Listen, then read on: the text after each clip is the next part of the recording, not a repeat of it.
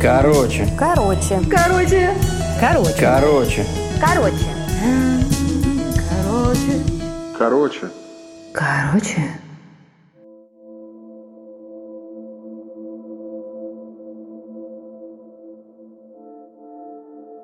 Тысяча девятьсот девяносто девятый был годом одного лета.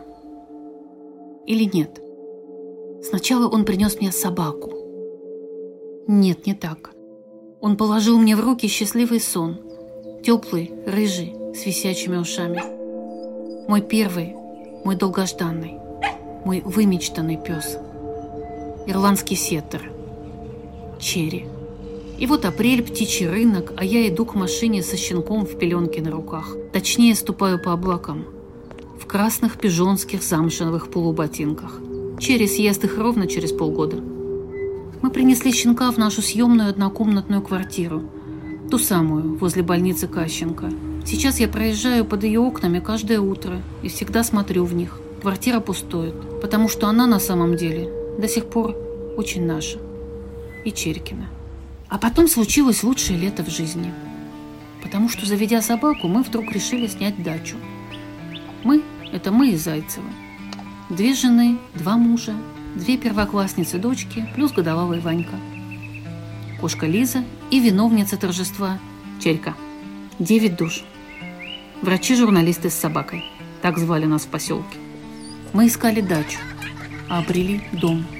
Круглый стол на террасе, чай и карты вечерами. А мы все как из утомленных солнцем, той части, где все пока хорошо.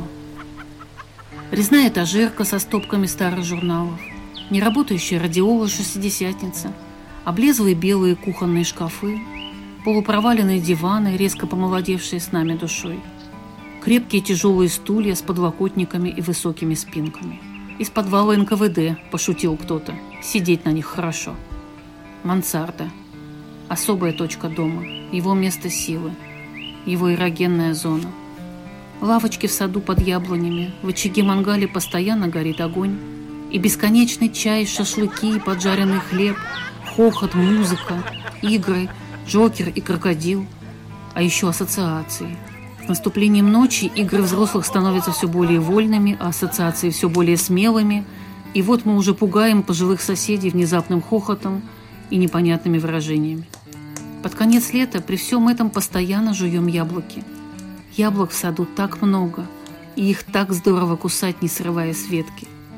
Я бегаю по мокрой траве и туману на утренней электричке.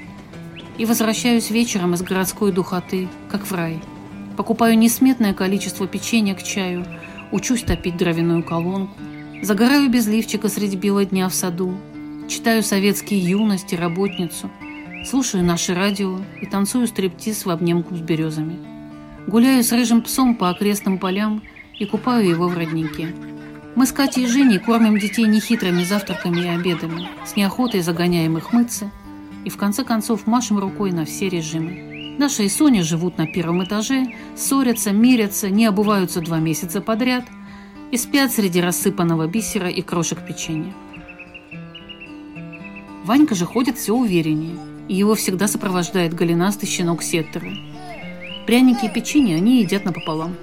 Иногда оба подползают под закрытую калитку и уходят вдоль по линии.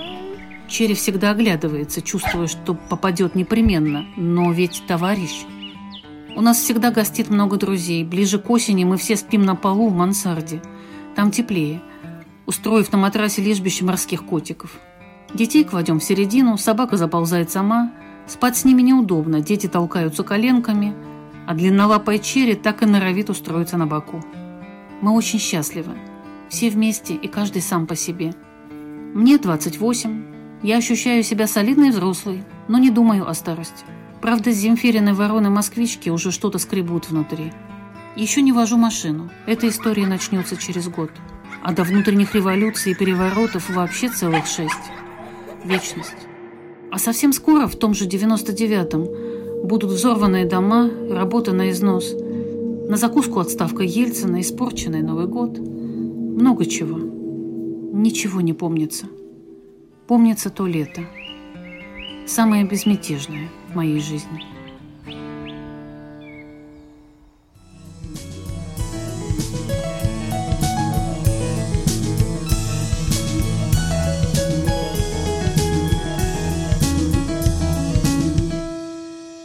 Короче,